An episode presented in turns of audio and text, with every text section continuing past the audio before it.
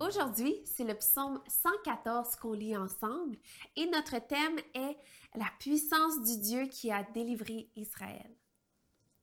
Quand Israël est sorti d'Égypte, quand la famille de Jacob s'est éloignée d'un peuple étranger, Judas est devenu le sanctuaire de Dieu, Israël a été son domaine.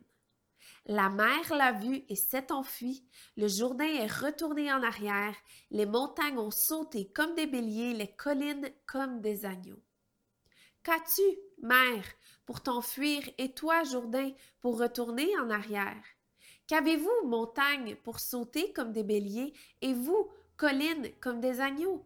Tremble donc, terre, devant le Seigneur, devant le Dieu de Jacob.